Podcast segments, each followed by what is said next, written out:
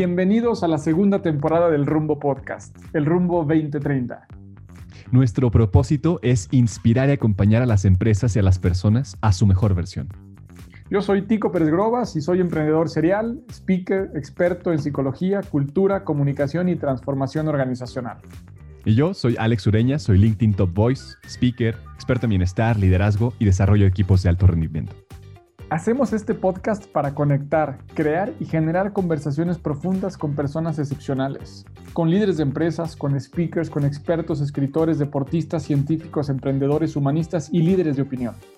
Queremos contarte qué es lo que los llevó al éxito, de dónde obtuvieron fuerza para sortear las dificultades y qué experiencias marcaron sus vidas para ofrecerte a ti sus testimonios, sus ideas y los recursos y ejemplos de cómo poder desarrollarte personal y profesionalmente. Queremos ofrecerte reflexiones, inspiración, tips y perspectivas desde el lado humano e íntimo de las personas que han logrado cosas extraordinarias. Construyamos el futuro que imaginamos, construyamos el futuro que nos merecemos. Bienvenidos. Hola a todos, bienvenidos, bienvenidos a el segundo capítulo de El Rumbo Podcast, Rumbo 2030. Qué placer, qué placer poder compartir y empezar desde la magia este, esta temporada de entrevistas.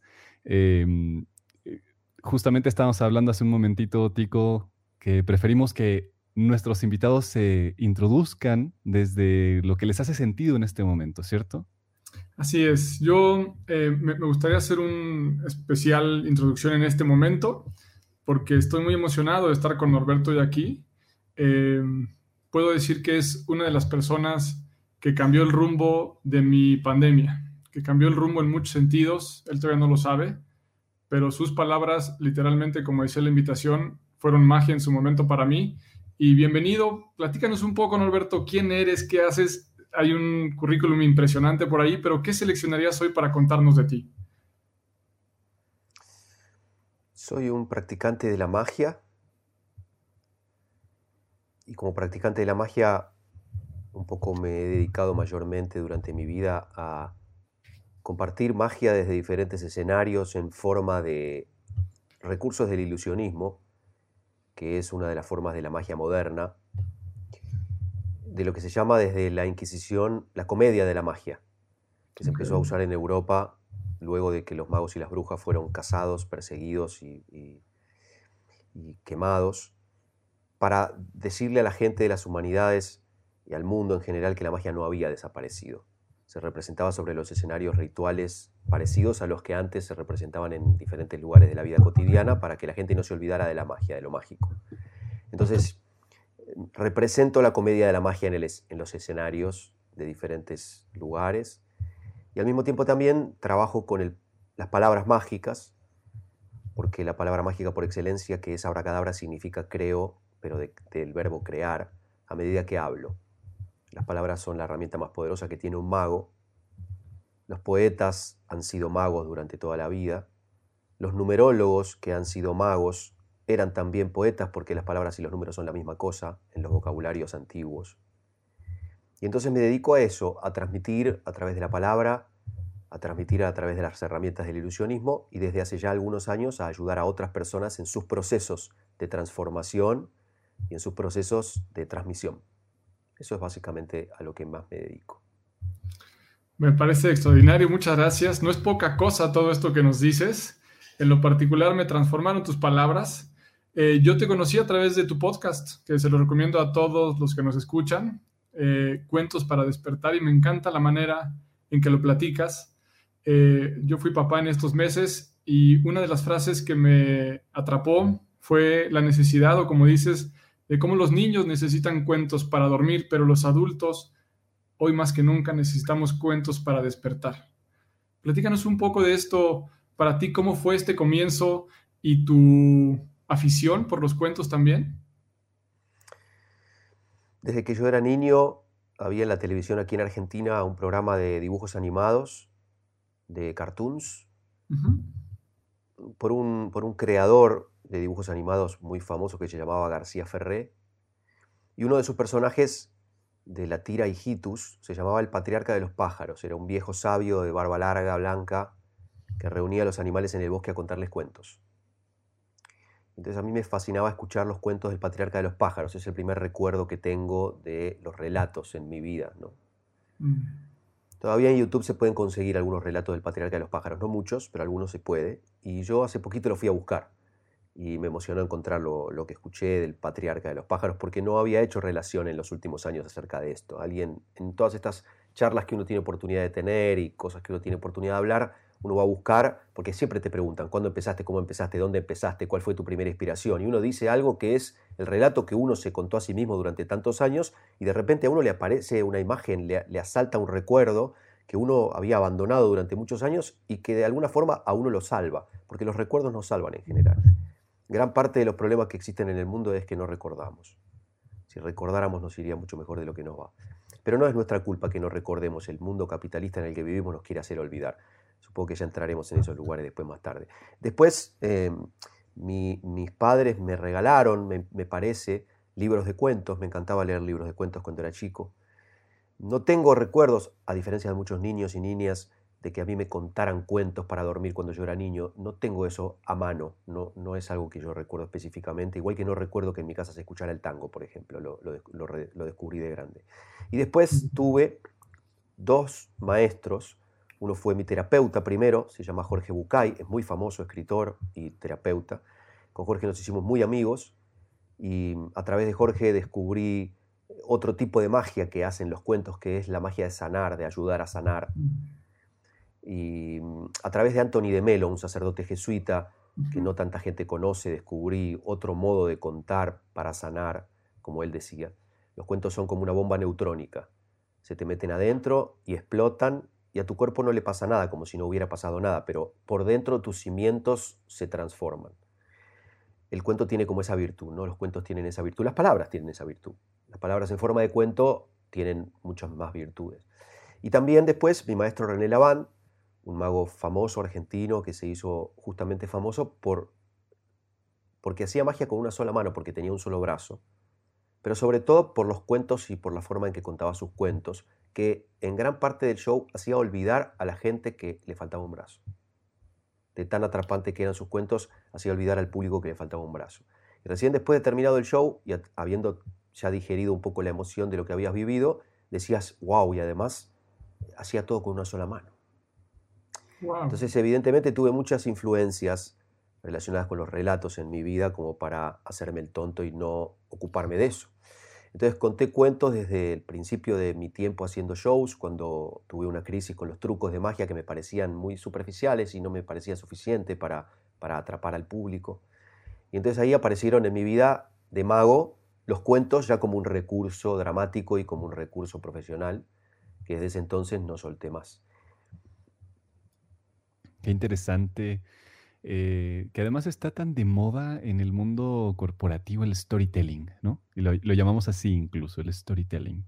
Y es cómo, cómo podemos vender más a través de los cuentos, pero hay algo más profundo, ¿no? No, no se trata de qué, vendes, sino cómo utilizas esta palabra que, a mí me encanta, que es recuerdas, que tiene que ver con volver a pasar por el corazón. Pasar por el corazón. Y, hay un aspecto importantísimo de eso, de, no solo con lo que conectas de tu infancia, de, tu adolescencia eh, o incluso de otras épocas, ¿no? Eh, porque lo, traemos todos en, nuestra cultura, sino también cómo conectamos el presente con nuestro contexto, cómo nos conectamos los unos a los otros, aunque estemos muy lejos, ¿no? ¿Qué cuentos, qué rituales nos contamos en ese sentido? Yo ahí te preguntaría, ¿qué sientes en este momento que debe de transformarse en cuanto a el cuento del presente, en el cuento que nos estamos contando de lo que está pasando en el mundo ahora? A mí me parece que eh, lo que está pasando en el mundo no es ni más ni menos que lo que viene pasando en el mundo. Esta pandemia no es eh, una nave extraterrestre que bajó eh, con, ogros y alienígenas es, una consecuencia inevitable del modo en que nosotros tratamos al mundo y del modo en que nos alimentamos y del modo en que comerciamos y del modo en que hacemos negocios y, en que emprendemos proyectos. No hay diferencia. Es la continuación, es la continuidad. La gente ya viene diciendo que esto iba a suceder desde hace mucho tiempo. Entonces, cada uno viene al mundo, eh, como dicen los cabalistas, siendo una pieza del rompecabezas universal, con una frecuencia determinada, y en esa frecuencia uno tiene que transmitir, como una radio, si, si tú te sintonizas en una frecuencia que no es la tuya, no puedes transmitir tu mensaje. Entonces, cuando tú abandonas tus caprichos y abandonas eh, tus mezquindades eh, de, los resultados que uno busca, ¿no? Del, hombre que viene intentando acaparar cosas desde que descubrió el miedo y desde que se descubrieron las instituciones y el capitalismo. Es cuanto más tengo, más poder tengo. Entonces el hombre viene tratando de acaparar de todo. Entonces es difícil que el hombre sepa hasta dónde, hasta cuánto, hasta cuándo, hasta cómo y qué.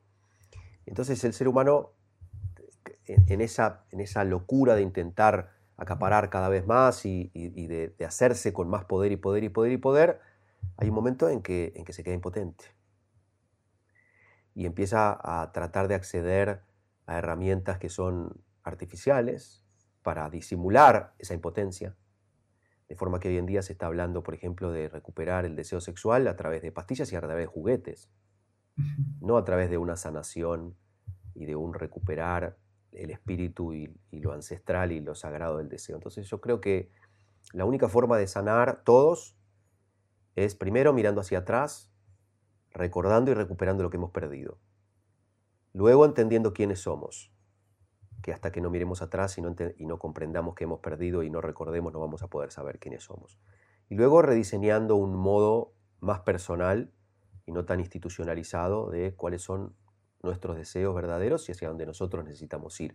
Y empezar a hablar más desde el corazón, que es desde donde casi nadie habla. ¿no? Hoy se habla a partir de herramientas que te sirven para lograr resultados. No importa si esas herramientas no tienen nada que ver contigo, las usas igual, porque te permiten lograr los resultados que tu ego quiere. bueno, yo he aprendido en el camino durante todos estos años a soltar esas artificialidades y esas ajenidades y a reconectar con lo propio y desde ahí salir hacia el mundo. Entonces cuando uno sale desde ahí hacia el mundo se empodera y desde ahí puede realmente transformarse y transformar. Interesantísimo. ¿Cómo dentro de todo esto escojo esta última parte de los resultados que parecen tan... pero que posiblemente con espejismo o con esa ilusión de querer acceder a los resultados, nos hemos enfermado varias cosas, como decimos. ¿Qué mensaje o qué enseñanza podríamos ver capitalizada hoy después de este momento que estamos viviendo como humanidad para, para pensar que podemos trascender, que podemos recibir un mensaje en el que pueda ser un parteaguas de un cambio en la humanidad, de un mensaje mucho más relevante hacia la gente? Es decir, para ti, en este sentido, Norberto, ¿cuáles serían las lecciones más relevantes eh, que te deja este momento histórico eh, relacionado al COVID? Los mensajes y las respuestas y las soluciones son siempre los mismos. Es, hay que volver a la fuente, hay que volver al corazón, hay que volver a la humanidad, sobre todo hay que recuperar la humanidad, sobre todo hay que recuperar la humanidad. Sobre todo hay que recuperar el silencio, hay que recuperar la capacidad de escuchar al otro, a los otros. Hay que recuperar la capacidad interna de leer lo que está pasando a nuestro alrededor, no de comprar ciegamente lo que nos venden los medios de comunicación.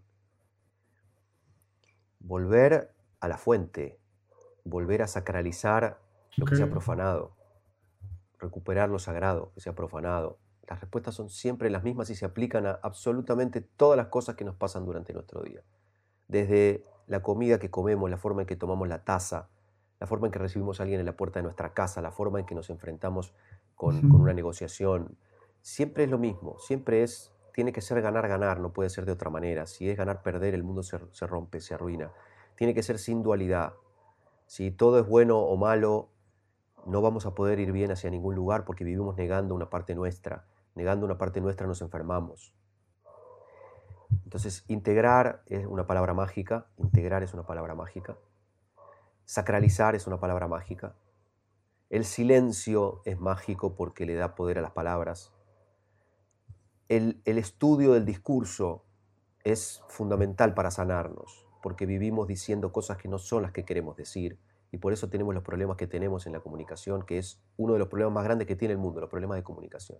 La gente no sabe quién es, la gente no sabe lo que quiere, la gente no sabe escuchar. Y en una conversación no se conversa. Hace poquito tuve que dar una charla, taller para un banco que me pidieron que hablara sobre conversar. Y yo les dije, es increíble que en, en el año 2020 le estén pidiendo a un coach que les hable sobre conversar, siendo que conversar es algo que la humanidad viene haciendo desde que existe el mundo. Y la verdad es que hay que aprender otra vez a conversar. Parece mentira, pero hay que aprender otra vez a conversar. Hay que aprender otra vez a hacer el amor, porque no hacemos el amor. Porque usamos juguetes y pastillas, como decía antes, que teóricamente avivan el deseo, pero no sucede así. Nos drogamos para recuperar cosas que hemos perdido, pero la droga no nos hace recuperar nada, nos, tapa los síntomas durante un ratito y nos deja peores de lo que estábamos antes. Y bueno, así no se puede. Y sin ayuda profesional no se puede. Y sin recursos históricos no se puede. Entonces estas son para mí las fórmulas, ¿no? las, los por dónde. Qué, tremendo, me encanta escuchar estos temas aquí. Em, son cosas que, me, hacen sentido, me resuenan, ¿no? Eh, que creo que es súper valioso hablarlas, hablarlas abiertamente, porque al final de eso se trata, ¿no? Generar conversaciones, generar más comunicación de las cosas que verdaderamente importan, dejar de ocultarlas, dejar de enmascararlas, ¿no? Como la sexualidad, como la profundidad, como la magia. Creo que tal vez mucho de eh, este ímpetu de querer que todo sea científico y todo sea eh, cuadrado y que todo sea medible y que todo esté basado en indicadores. Y nos perdemos mucho Perdón, perdón, perdón eh, Alex. Sí. Es importante entender específicamente al respecto de lo mágico. Es. Que la magia es una ciencia y también es un arte, porque el arte y la ciencia son la misma cosa. Mira.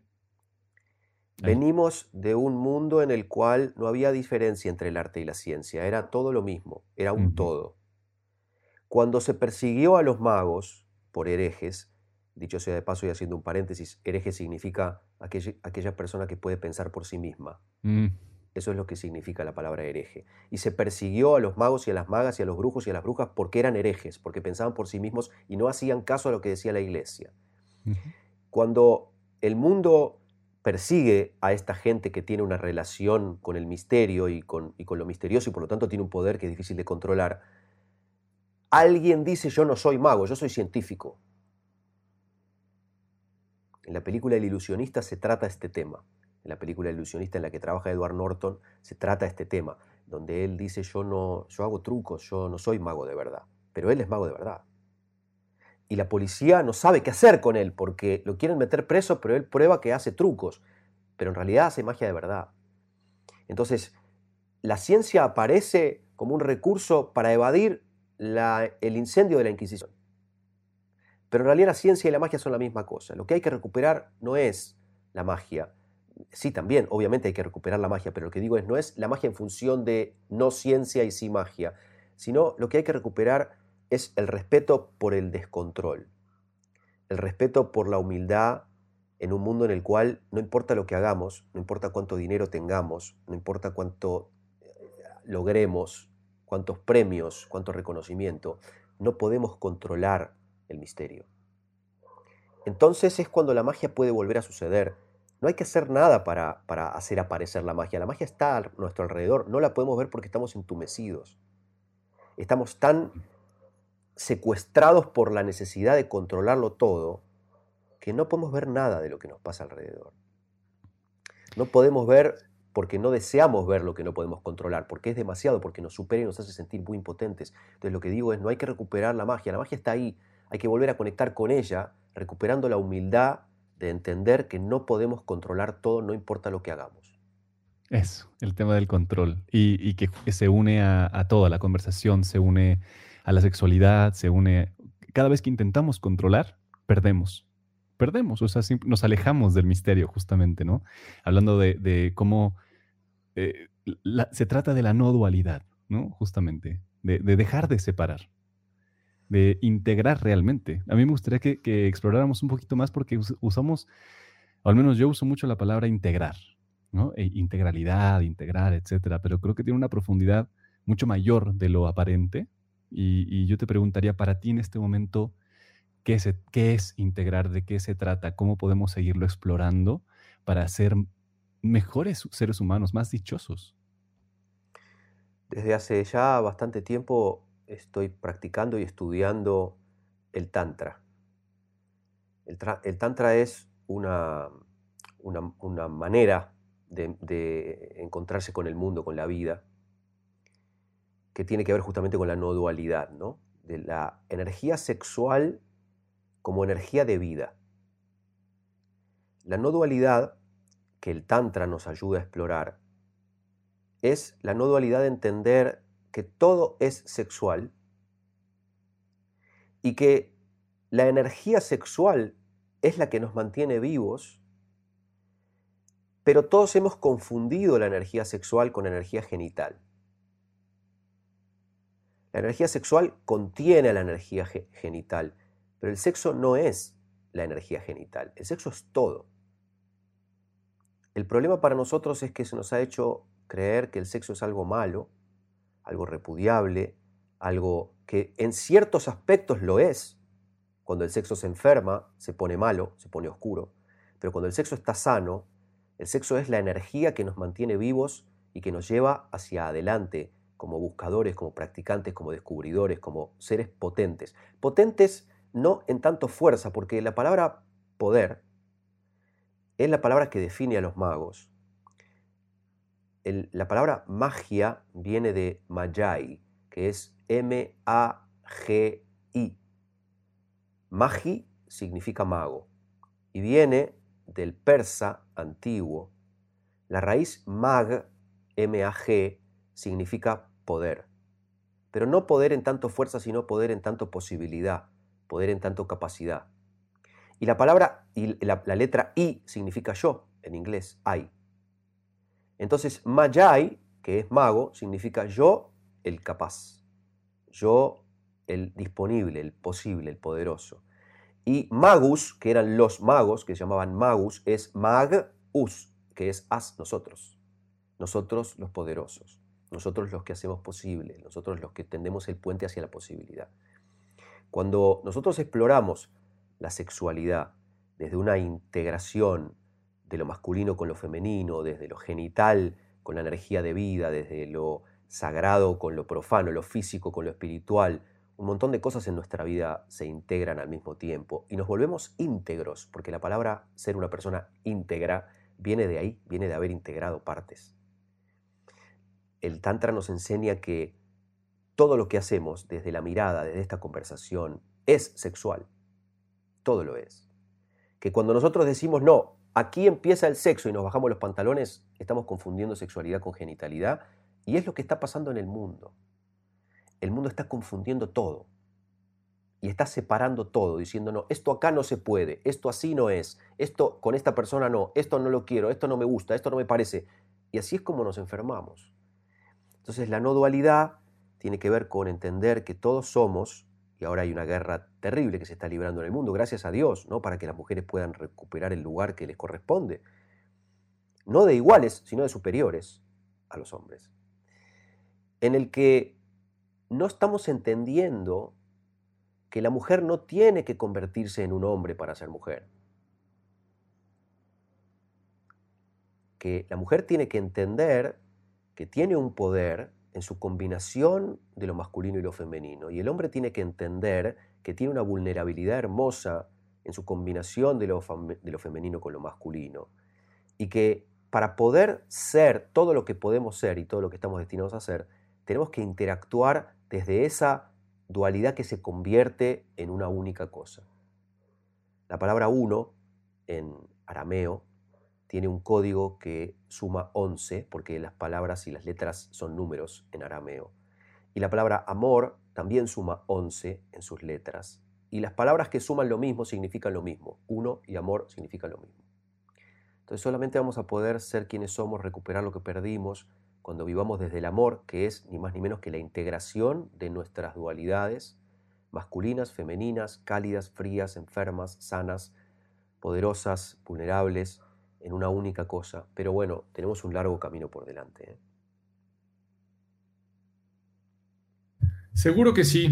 Y tengo precisamente por ahí una, pregunta complementando y reflexionando a esto que nos, que nos compartes, Norberto, y tiene que ver con cómo se vive. O sea, me, me empiezo a preguntar cómo es vivir para alguien que acepta el descontrol, que acepta el misterio, que está en ese proceso de integrar, viendo, eh, y esto es interpretación, eh, un mundo, un entorno en el que parece que va al revés. Me imagino una especie de pez en contra de la corriente, con un mensaje muy claro de que para donde van no es el mejor camino, no, no es el mejor destino. ¿Cómo se vive ahí? Me, me causa mucha curiosidad. ¿Cómo, ¿Cómo es eso? Hay que amigarse mucho con la soledad, por una parte. Hay que rediseñar los vínculos, por otra parte. Hay que rediseñar las expectativas que uno tiene para con los vínculos que uno forma. Y hay que dedicarse uno a, recorrer su camino. Sea como sea, cueste lo que cueste, duela lo que duela, porque eh, lo que venimos a hacer aquí es aprender nuestra lección a transformarnos en quienes estamos destinados a ser y a compartir lo que encontremos en, esa transformación. No estamos en este mundo para otra cosa. Yo no, soy una persona muy social, que digamos, no me dedico a ir a jugar al fútbol con amigos y después a tomar cerveza con otros amigos y el fin de semana salir de bares. No, no hago en general eso. No tengo grupos de gente con los que salgo, porque en cierto modo, y no lo digo con orgullo, lo digo con pudor porque no estoy seguro de que sea una virtud, sino un defecto, no me hace mucho sentido salir a encontrarme tres horas con dos o tres amigos hablar del auto nuevo que uno se compró y de, y de lo que el gobierno dijo ayer a la mañana y de la chica que pasa por la calle. No le encuentro mucho sentido a eso. Estoy ocupado haciendo mis cosas, eh, trabajando, digamos. Mis amigos me, me hacen bromas cuando me preguntan qué estoy haciendo y yo les digo, estoy haciendo mis cosas. Eh, mis cosas son mi investigación, mi estudio, mis prácticas, mi conexión, mi, mi descubrimiento, mis reflexiones, creo que es, tenemos tanto trabajo por hacer para el mundo, no para nosotros. Lo tenemos que hacer para nosotros para poder hacerlo para el mundo. Que no tiene mucho sentido para mí perder el tiempo, que para mí es perder el tiempo haciendo cosas como se hace normalmente, que es irnos de bares, irme de vacaciones a tomar sol 10 días sin moverme de una reposera frente al mar. No entiendo esas cosas yo, la verdad. No, todo lo que no sea aprender, todo lo que no sea practicar, todo lo que no sea referido a mis proyectos, a mis cosas, que no son proyectos comerciales, son proyectos de vida. No tiene mucho sentido para mí. Entonces se vive una vida de, por supuesto, incomprensión, ¿sí? Eh, se vive una vida de soledad, claro, se vive una vida de, frustración en cierto sentido, pero es una frustración que uno ya entiende y que uno ya acepta y que uno, y que uno siente como una buena compañía. Cuando hay frustración quiere decir que evidentemente estoy recorriendo mi camino porque si me entendiera todo el mundo y si me entendiera con todo el mundo, querría decir que algo no estaría haciendo de mi trabajo. Y, uno va encontrando pares, eh, gente afín, que también está en su búsqueda, que también está en su recorrido, que, y esas personas empiezan a ser las personas con quien uno comparte cosas y tiempo. Ahora en estos días tuve oportunidad de compartir bastantes conversaciones con un gran amigo mío del alma, que es un gran ilusionista, Carlos Bronzini, que vive en Rosario, una ciudad que queda aquí a 400 kilómetros de Buenos Aires. Em, en nuestra provincia vecina de Santa Fe. Y mm, es un placer hablar con Carlos. Son, no nos damos cuenta y se nos pasa una hora de conversación sin pestañear, pero hablamos de, de proyectos. Porque yo ahora estoy con un proyecto nuevo y él me hace acordar cosas que compartimos tomando café hace 20 años atrás que yo había olvidado. Y es un deleite, es una fiesta tener una conversación con él. Entonces, estos son para mí los modos del que recorre un camino de búsqueda. Te relacionás con quienes están en su camino de búsqueda y con quienes tenés afinidad en, el, en cada momento. Y dejas ir, dejas ir no el amor por otras personas con las que hoy no tenés tanto en común. Lo que dejas ir es el vínculo. Lo que dejas ir es el formato de un vínculo que se desactualizó. Lo que pasa es que la gente quiere llevar a otra gente consigo, aunque los vínculos no sean actuales, porque no está dispuesta a deshacerse, a, desapegarse y a tener que conseguir amistades nuevas. son diferentes modos de ir hacia adelante en la vida. Yo aprendí un modo que es, me voy relacionando con la gente que va teniendo que ver con las cosas que van pasando en la actualidad. Y hay gente que sigue estando a mi lado y yo sigo estando a su lado después de 25 años y hay gente que no. Y eso está bien, así. Este, pero se transita. Eh, a mí me asombra mucho muchas cosas del mundo en que vivimos. Aprendo a aceptarlas sin entenderlas. Mm. Y aprendo a convivir con ellas sin, sin, entenderlas y sin que me gusten, porque no es importante que me gusten. Eh, las cosas son como son. Entonces, la aceptación es, una, gran, compañera de camino. Qué, hermosas palabras. Y, todo lo que me decías, lo, que nos decías, eh, conecta con la autenticidad, justamente, ¿no? Eso que está perdido en muchos sentidos, que lo, conecto a otra cosa que decía Tico, y es, eh, estamos en búsqueda, creo que todos estamos en una búsqueda, en algún tipo de búsqueda. Algunos buscamos desde la autenticidad y otros buscamos desde lo que cargamos, en fin, ¿no? Cada quien está en un tipo de búsqueda, pero mi pregunta es más como desde las herramientas, eh, Norberto. ¿Qué es lo que a ti te ha ayudado más a vivir la autenticidad? ¿Qué recomendarías a los que están escuchando? Alguien que tal vez quiere pero no ha podido. Buscar ayuda. Porque no podemos solos. Venimos al mundo sin manual de instrucciones. Cuando nos emancipamos de nuestra familia tenemos que empezar a tomar demasiadas decisiones. No tenemos ni idea de por dónde es el camino. Y hay gente muy experimentada. Hay gente muy experimentada que ha hecho tremendas transformaciones y que se dedica a ayudar a otros a, esos mismos procesos. Entonces buscar ayuda es la solución, siempre. Igual que cuando quieres aprender a tocar el piano, buscas a un profesor de piano. Cuando quieres aprender a vivir tu vida, buscas a un maestro de la vida, que hay un montón, desde diferentes disciplinas, a un mago o a una maga, que te ayude a recuperar lo que has perdido, que te diga por dónde es. Volver hacia atrás no es fácil, entonces hay gente que te ayuda a volver hacia atrás. Hay gente que tiene que que tiene un camino recorrido que te puede ayudar a reencontrar tus raíces, a entender que tienes unas raíces y que no tienes contacto con ellas y a reencontrarte con ellas. Es un proceso doloroso que vale de lejos la pena y indispensable encontrar las escenas traumáticas de la infancia que hemos bloqueado por necesidad, por, por un tema de supervivencia, para poder relacionarnos de vuelta con ellas desde la adultez y entender por qué hacemos lo que hacemos, por qué boicoteamos como boicoteamos, por qué nos ponemos las trampas que nos ponemos o caemos en las trampas que caemos y poder empezar de a poquito a desactivar todos esos mecanismos que nos mueven hacia adelante de manera atolondrada y, tropiezo tras tropiezo para realmente poder reconectar con nuestro deseo y vivir desde lo que deseamos ser y no desde nuestros traumas y no desde nuestras impotencias y no desde nuestros, de nuestras enfermedades. Eh, cuando sientes todo el tiempo en la boca comida con olor a podrido, tienes que hacer una terapia colónica. Cuando haces tu terapia colónica, de repente se te limpia tu paladar y empiezas a sentir el gusto a la comida como la tiene, pero tienes que descubrir a alguien que te explique que existe lo que significa la terapia colónica y después tienes que descubrir a alguien que ayude con el proceso de la terapia colónica y descubrir un mundo propio que después entonces puedes compartir con otros. Hay gente que dice, ¿terapia qué? Y hay gente que, no, que tiene mucho miedo y no asumen que tienen miedo. Dicen, yo no necesito.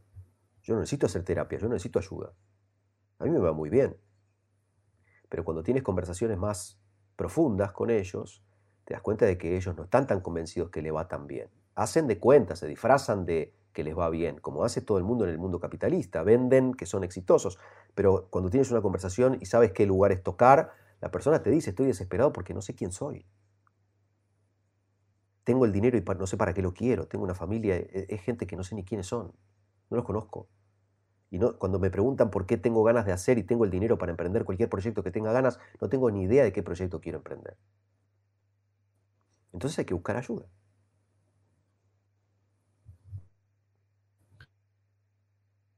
No es muy difícil. Un paso indispensable. ¿Por dónde? Y de pronto también pienso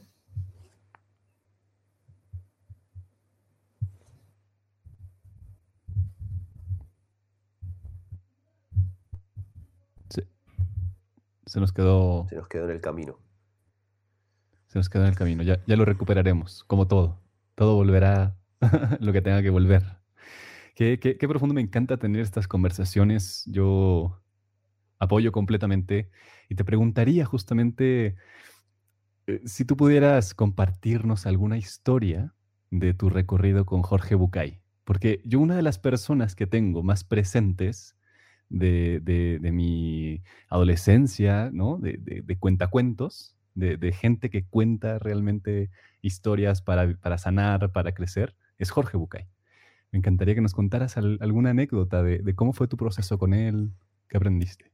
Lo más interesante que tengo para contar, creo, es cómo yo lo, lo encontré a Jorge. Sí. Mi madre es la persona que me ha acercado los libros que más me marcaron el camino. Un día me trajo un libro que se llamaba Cartas para Claudia. Este fue el primer libro de Jorge Bucay. Sí, sí, donde yo encontré algunas cosas que yo sospechaba que, que era lo que estaba buscando en, ese proceso mío. ¿no? Yo estaba separándome de mi primera pareja. Era muy joven, yo tenía 23 años. Yo ya había hecho terapia desde los 12. Y de repente leo cartas para Claudia. Yo estaba buscando un terapeuta. Y digo, quiero que este sea mi terapeuta porque es un hombre que cuenta cuentos. Y en el libro había la dirección de un lugar, de un consultorio. Él decía, escríbanme a esta dirección, porque era una época que no había internet.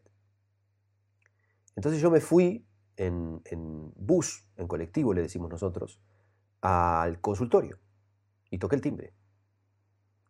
Y no me atendió nadie y yo dije, bueno, evidentemente debe ser porque el terapeuta está atendiendo. Voy a esperar hasta las menos 5 que los terapeutas atienden de a 50 minutos o algo así y ahí voy a volver a tocar. Me pasé el día tocando el timbre y nadie nunca me atendió.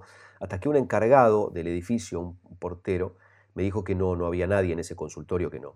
Me decepcioné mucho porque yo estaba convencido de que él era la persona que me podía ayudar. Y luego pasaron muchos, muchos, muchos meses hasta que un día mi madre me trajo cuentos para, Recuentos para Demián, segundo libro de Jorge Bucay, donde Jorge también decía, escríbanme, pero ahora había la dirección de otro lugar. Entonces me fui a este nuevo lugar, toqué el timbre, me habló una secretaria, en el portero eléctrico desde abajo, desde la calle, le dije, vengo a ver al doctor Jorge Bucay porque me quiero atender con él. Yo tenía 23 años. y ella me, hizo subir y sentarme en la sala de espera porque le estaba atendiendo y cuando él abrió la puerta, eh, la secretaria dijo, doctor, mire, viene esta persona eh, que quiere, y dijo, ven, adentro. Entonces yo cuando entré, me dijo, ¿qué estás buscando? Le digo, mira, leí tu libro, quisiera ser tu, tu paciente. No, me dijo, yo estoy muy ocupado, elijo mucho a mis pacientes, ¿a qué te dedicas? Le dije, soy mago, me dijo, sos mi paciente. Soy aficionado a la magia, me encanta la magia, tienes que ser mi paciente a partir de ahora. Genial. Y emprendimos un recorrido con Jorge en el que yo fui su paciente, después él me pidió que yo le enseñara algunas cosas de magia, yo le enseñé. Él hoy en sus charlas hace magia, hace algunas cosas de magia yo le enseñé. Y empezamos a compartir más cosas relacionadas con la amistad, porque él se hizo muy fanático de mis shows y yo lo acompañé en sus presentaciones de libros y hice magia en sus presentaciones de libros y él vino a algunos shows míos a contar cuentos y después nos hicimos muy amigos, de forma que hoy somos muy, muy, muy amigos. De hecho, en estos cuatro shows que hice virtuales en los, últimos dos meses, él vino a los cuatro shows. Y él es uno de mis asesores y yo soy su, consejero respecto a la magia y algunas otras cosas más. Y, hemos compartido mucha amistad, mucha cosa linda relacionada con la magia y con los cuentos a lo largo de tantos años. Una persona muy linda, Jorge, que bueno, está obviamente parado en otro momento en su vida, ¿no? Que el mío, digo, porque él ya está retirado, ya no quiere trabajar más, ya, ya no quiere hacer más cosas, y yo estoy en, quiero hacer cosas y quiero emprender proyectos y tengo ganas, y entonces, bueno, compartimos desde esos distintos lugares una amistad muy hermosa. Genial, gracias por esa historia. Te ibas a preguntar algo, Tico. Qué interesante. Sí, perdón, traigo algunos temas de, de señal, espero mantener la conexión ahora. Eh, pero pensando en esto último, justamente, Em, ¿Cuál sería el, mensaje que podríamos eh, hacer como una invitación a la gente que nos escucha o que en algún momento escuchará este podcast de que pueda aumentar la curiosidad sobre ese, ese esa, esa magia que aún vamos a ver, pero que sospechamos que existe? ¿Cuál sería esa primer invitación, esa siguiente señal que podríamos sembrar curiosidad? No, no, no podemos ayudar a personas que no piden ayuda. No podemos encender el fuego de alguien a quien no le quema. No se puede hacer. Una de las cosas que más aprendí de las, mayores eh, sabidurías que conocí en mi vida, tanto de las lecturas que hice y de los maestros y maestras que conocí, es que una persona que ignora que necesita algo y a quien el fuego del crecimiento o de la transformación no le quema, no se le puede ayudar. Y la persona que, a la que le llegó el momento y a la que le quema el fuego y que se dio cuenta cuando llega el momento, la ayuda le aparece automáticamente. Entonces, no es mucho lo que podemos hacer. Lo que tenemos que hacer es conversar sobre estas cosas. Para que si alguien le está empezando a quemar, para que si alguien está empezando a sentir la necesidad, tenga de dónde agarrarse, tenga un puente que cruzar. Eso tenemos que hacer. No hay otro modo, me parece. Perdimos a Tico otra vez, pero acá estamos. Em, eh, concuerdo, concuerdo que es una responsabilidad individual y que hay un camino, hay algo misterioso, ¿no? Es ese gran misterio que también nos lleva por donde tenemos que estar para aprender lo que tenemos que aprender en el momento que tenemos que aprender. Y, y a veces nos encontramos esa magia en cualquier lugar, ¿cierto? A mí me encantaría si pudieras compartirnos, Norberto, un momento en el que a ti personalmente te haya impactado la magia. Seguramente. Es que, perdón, porque si nosotros avanzamos en esta línea que es de un modo cotidiano que todos conocemos de hablar, de eh, en el momento en que encontraste la magia o el ah. lugar en donde encontraste la magia o que nos compartas un momento en que la magia, le da, la ponemos a la magia en un lugar que no es el lugar que a la magia le corresponde. Mm. Lo que tenemos que entender, que creo que es quizás el mensaje más importante que yo tengo para transmitir, es que la magia no está en un lugar a donde hay que ir a buscarla y a encontrarla. La magia está aquí, en este momento, en este lugar. El problema es que no tenemos la capacidad de conectar con ella, porque estamos aturdidos, atontados, contaminados, ciegos, sordos. Entonces la magia no va a aparecer en algún lugar a donde vamos a ir, en algún retiro especial que vamos a hacer. La magia está aquí ahora. Y lo que tenemos que hacer es abrir los ojos es sanarnos de nuestra ceguera, es sanarnos de nuestra sordera, es sanarnos de nuestra falta de humildad, es sanarnos de nuestra incapacidad de conectar con lo que somos y con lo que es. Cuando conectamos con lo que somos y con lo que es, empezamos a ver la magia y a sentir la magia el 100% del tiempo en todos lados donde estamos, en la ducha caliente de la mañana, en el café del desayuno. Eso es la magia de la vida. Es mucha más magia simple, magia cotidiana. La magia no es algo extraordinario, la magia es algo natural. Como el sexo, el sexo no es algo que hay que hacer el viernes a la noche, con la puerta cerrada con llave, con una ropa especial con la que hay que disfrazarse. Lindísima la ropa para disfrazarse, pero eso no es el sexo.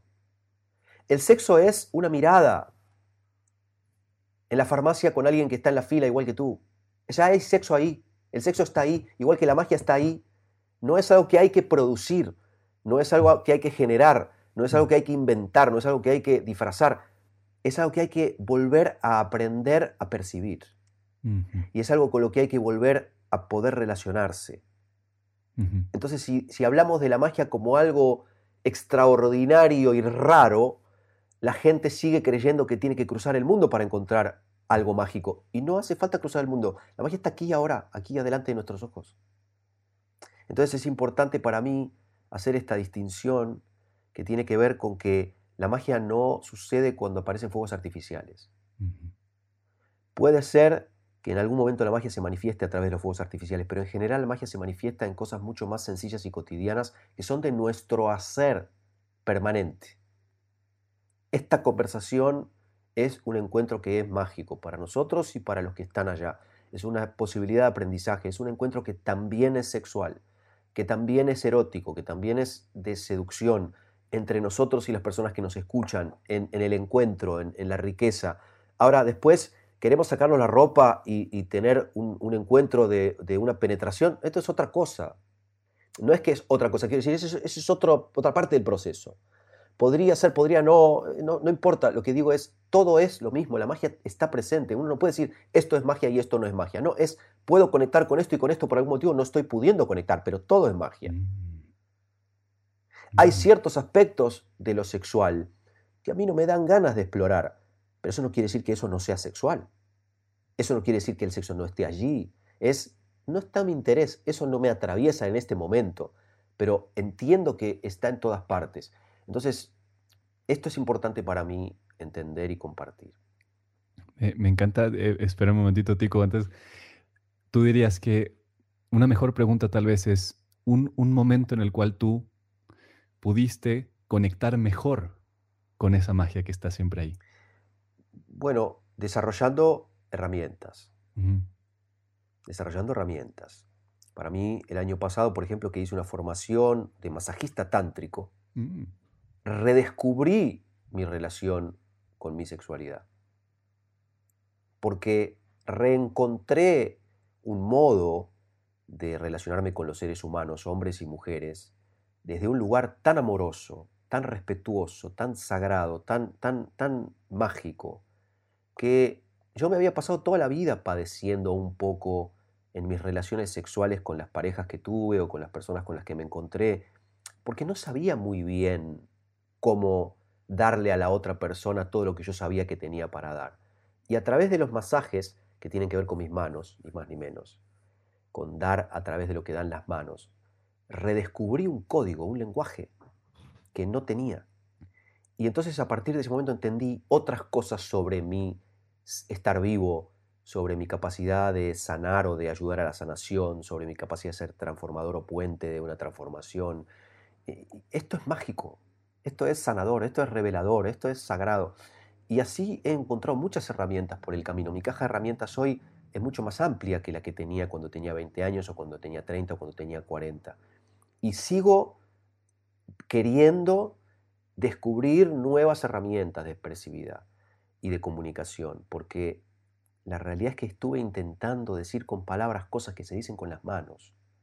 Por ejemplo, estuve intentando decir con trucos de magia cosas que se dicen con cuentos. Estuve intentando hacer con, las palabras cosas que se dicen preparando una comida. Entonces, si tú no aprendes a preparar tu comida, si tú no aprendes a limpiar tu casa, si tú no aprendes a, decir lo que tienes que decir, si tú no aprendes a, trabajar con tus manos, si tú no aprendes, eh, no tienes herramientas. E-, eres la persona a la que se le rompe un caño en la casa y, se desespera porque no sabe para dónde mirar, no sabe qué hacer, ¿no? no sabe por dónde empezar a solucionar el problema. Los seres humanos padecemos una enorme falta de herramientas en general en nuestra vida para relacionarnos con el mundo. No es raro que nos cueste tanto relacionarnos, digo. ¿no? Claro, nada raro. Y ahorita que te escuchaba, eh, me vino a la mente un, uno de los fragmentos de uno de tus capítulos del podcast y que me taladró primero la cabeza y luego un poco el pecho.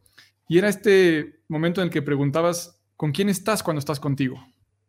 ¿No? Y tenías una extensión un poco ahí en donde tengo algún fragmento que voy a compartirles a todos. Eh, nos dicen, sé tú mismo, pero nos educan para hacer lo que otros quieren que seamos. Nos educan para ser iguales a otros, nos educan para seguir un patrón. Y me pregunto si seguir un patrón es tener un patrón. Y por lo tanto es ser esclavos del patrón. Y bueno, ese es el inicio de, un viaje. ¿Quién eh, escribió? ¿Eso escribí yo? Tú lo leíste en uno de tus podcasts, lo escribiste ah. tú, me imagino. Sí, sí, sí, lo eh, escribí yo, pero no, viste que a veces uno escribe cosas y no se acuerda que las escribió.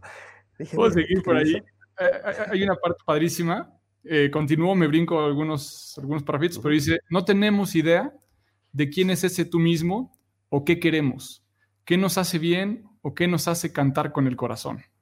Nos dicen, conquista el mundo, pero el único mundo impactante a conquistar es el mundo propio. Por eso debe haber un mundo, no una caja de zapatos. Un mundo que valga la pena entregar la vida a cambio de lograrlo. Te pasas la vida peleando para que el mundo te escuche y cuando eso pasa no tienes nada que decir. Exiges que los demás te escuchen, pero no te escuchas a ti mismo. No sabes qué quieres decir o tal vez no tienes nada que decir. Y bueno, este es un pedacito de lo que escribió Norberto, por lo cual estamos aquí viviendo un pedazo de magia, un, acto más de magia. Tengo que escucharme a mí mismo porque hay cosas de esas que evidentemente dije que me olvido, que, las sabía. es un, espacio, es un espacio lindo el podcast porque casi te diría que las, las reflexiones que tú dices que, te llaman la atención o que te han gustado, conmovido, surgieron naturalmente como mi necesidad de poder hablar con mis propias palabras y no solo con palabras de otros. Y empecé a hacer reflexiones y la gente me empezó a decir, me gustan más las reflexiones que los cuentos todavía. O escucho las reflexiones y después, o escucho las reflexiones tres o cuatro veces y después escucho los cuentos. Entonces cada vez más me animaron a compartir reflexiones en el podcast y es un muy lindo espacio que justamente utilizo ni más ni menos que para poder hablar un poco conmigo, no solamente con los demás, ¿no? Eh, a decir y escuchar cosas que dicen que uno no las puede escuchar hasta que uno no las dice. Uno las tiene adentro, pero uno no las, no las conoce y hasta que no las dice no las puede escuchar. Entonces, bueno, en eso estamos, en esa, en esa búsqueda. Creo que hay que tener un mundo interior. Creo que la mayoría de los mundos interiores se parecen más, como dije yo en ese episodio, a una caja de zapatos o a un cajón del armario. Y, cuando le preguntas a una persona cuál es tu mundo y te dicen mi mundo es el trabajo, mi familia y, una vez por semana hago clase de yoga o juego al tenis, y yo digo, ¿eso es un mundo o, es un pueblito raquítico en donde viven 300 personas? Un mundo es un, es un mundo en donde la persona es inagotable en donde la relación de pareja entre dos personas que tienen un mundo propio nunca se puede poner monótona ni aburrida porque esas personas nunca se terminan de conocer entre sí y mm. siguen evolucionando. El problema es que la gente no tiene mundos propios para compartir. Entonces la relación de pareja, cuando ya se pasó por tener hijos, y cuando ya se pasó por irse de vacaciones, y cuando ya se pasó por tercera vez por, por mudarse de casa, ya no hay más nada para compartir, ya está muerta la relación. Y es porque el mundo propio de cada uno no está desarrollado. Entonces creo que es valioso este, hay, hay, pregunta a alguien algo interesante que es cómo me pueden seguir o estar en contacto. Yo prefiero que no me sigan, me siento incómodo cuando me siguen. La otra vez me siguió una persona en la calle y me sentí mal. Eh, pero hablando sin broma, ahí está puesto mi, mi Instagram que es Jansenson Magia. Los, el podcast se llama Cuentos para despertar y está disponible en casi todas las plataformas de podcast de manera gratuita las temporadas 1 y 2. Y la temporada 3 ya está disponible, pero por suscripción en patreon.com barra Jansenson. Y después tengo una página web que es jansenson.com, que se escribe igual que como se lee ahí, en donde en general comparto todas las cosas que hago y, que valen la pena compartirse. Lo creo que es más valioso que hago en este momento, por eso insistí tanto en que me acompañaran en el show, que bueno, ahora ya, ya vi que tienen entradas para el próximo, Tico. Eh, es, este, es este encuentro virtual que se llama Una Noche Mágica, en donde convierto en, en arte, entre comillas, y perdón por la inmodestia quizás, convierto en arte o algo artístico todo esto que hoy estuvimos conversando. Y creo que es lo más valioso que tengo para compartir, más que los cuentos y las reflexiones. Ese encuentro, una noche mágica, ojalá que, te parezca o les parezca así una vez que participen del encuentro, creo que resume realmente mis 50 años de, vivir en este mundo. Este, eso. Bien, Norberto, ahí estaremos el 26 de septiembre. Estaría increíble poder eh, convivir entre más gente que nos conocemos de estos capítulos, entre más personas. Y por lo pronto estamos llegando al final de esta plática, esperando que sea pues, la primera de, más. Y tenemos algunas preguntas que nos gustaría compartirte, hacerte. Eh, y la primera tiene que ver con esto, Norberto, es ¿cómo te gustaría ver el mundo en el 2030?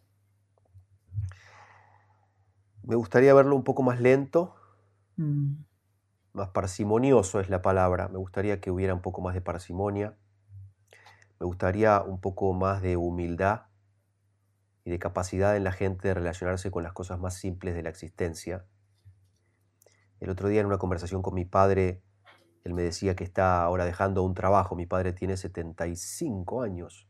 Me decía que está dejando un trabajo y que tiene ganas de hacer algo, pero no sabe muy bien qué quiere hacer. Y le digo, claro, la gente se pasa la vida deseando hacer proyectos que dan dinero. La gente no sabe desear con cosas en el mundo capitalista que son cosas que no dan dinero. Nadie, nadie desea remontar un barrilete cuando es adulto o hacerse una sesión de masaje salvo que esté contracturado o dar un paseo por el parque. La gente quiere hacer un negocio que revolucione la industria automotriz. Esto es lo, que la gente desea. y a mí me hace sospechar que la gente desee todas cosas que están relacionadas con un éxito comercial. Entonces me gustaría ver más gente relacionada con deseos más genuinos eh, en el 2030. Me gustaría ver gente eh, más humana, mm. aunque parecería que vamos hacia la época de los robots, me gustaría que los seres humanos que todavía estén presentes en el mundo en el 2030 les compitan a los robots, haciendo mm. cosas y compartiendo cosas y hablando de cosas que los robots no pueden hacer, no pueden compartir, no pueden hablar. Creo que lo que yo tengo para ofrecer desde los escenarios del mundo, ¿no? Este es uno de esos escenarios, es algo que no puede ser reemplazado por la tecnología. Puede ser potenciado por la tecnología, pero no puede ser eh, reemplazado por la tecnología. Creo que los seres humanos tenemos muchas cosas que la tecnología no puede reemplazar, pero somos demasiado haraganes. agarramos el primer trabajo que nos llaman para que agarremos y en el que mejor nos pagan, y después cuando nos echan de ese trabajo, decimos, me arruinaron la vida. Bueno, no, la, vida te la arruinaste tú cuando aceptaste ese trabajo. Cuando aceptaste ser esclavo de un patrón que porque te da dinero a fin de mes se convierte en tu dueño y después te deja tirado en la calle y es como si tu papá te hubiera abandonado. Bueno, los seres humanos no tenemos que padecer ese tipo de abandono, ni ese tipo de secuestros, ni ese tipo de esclavitud. Pero tenemos, como les decía al principio, un largo camino para recorrer, para para liberarnos de esas cadenas que nos atan. Ojalá que en el 2030 ya hayamos recorrido gran parte de ese camino. Me encanta. La segunda pregunta que tenemos respecto a esto es, ¿cuáles consideras que son los hábitos que tú personalmente debes de mantener o qué hábitos te gustaría seguir desarrollando para colaborar en la creación de este mundo que imaginas en 2030? Sin duda es la práctica del sasen, que es la meditación que hago desde hace casi 30 años sin duda la práctica de las artes marciales, sin duda la práctica de la lectura y la escritura, sin duda la relación con las artes. Yo soy un enfermo de, fanatismo, de ir al teatro, de ver espectáculos de todo tipo, de conciertos, de música, de ópera, de todo lo que se puede poner al alcance de la mano, porque el buen arte te salva la vida y te reconecta automáticamente con un montón de cosas con las que no estás conectado, con un chasquido de los dedos. Entonces mis prácticas son una alimentación bastante sana y un contacto con mi cuerpo bastante sensible para poder entender cuando el cuerpo pide, porque el cuerpo pide, pero no sabemos escuchar y no entendemos lo que nos dice. Y mm, las caminatas y el, el estar despierto y en contacto con el deseo permanentemente, todo lo más que se pueda, seguir desarrollando herramientas o seguir limpiando las impurezas que impiden el contacto con el deseo, que es con esa energía sexual con la que podemos cambiar el mundo no, genital para los que se sumaron después de que ya hablamos de eso, energía no genital sino sexual, que incluye todo lo demás. Creo que esas cosas. Y la conversación, y la conversación, que me parece que es una de las cosas más mágicas que los seres humanos podemos compartir y que cada vez se hace menos. Mm. Bien. La tercera pregunta de estas cuatro finales. Norberto, ¿qué promesa le puedes hacer al Norberto o a la versión de Norberto del 2030? ¿Qué le prometerías? Que voy a seguir siendo un buscador y un practicante toda la vida. Mm. Que no voy a dejar de buscar y de practicar el arte de ser humano. Eh, que no voy a dejar de buscar herramientas y, nuevas maneras y mejores maneras de comunicarme y de transformarme y de transformar.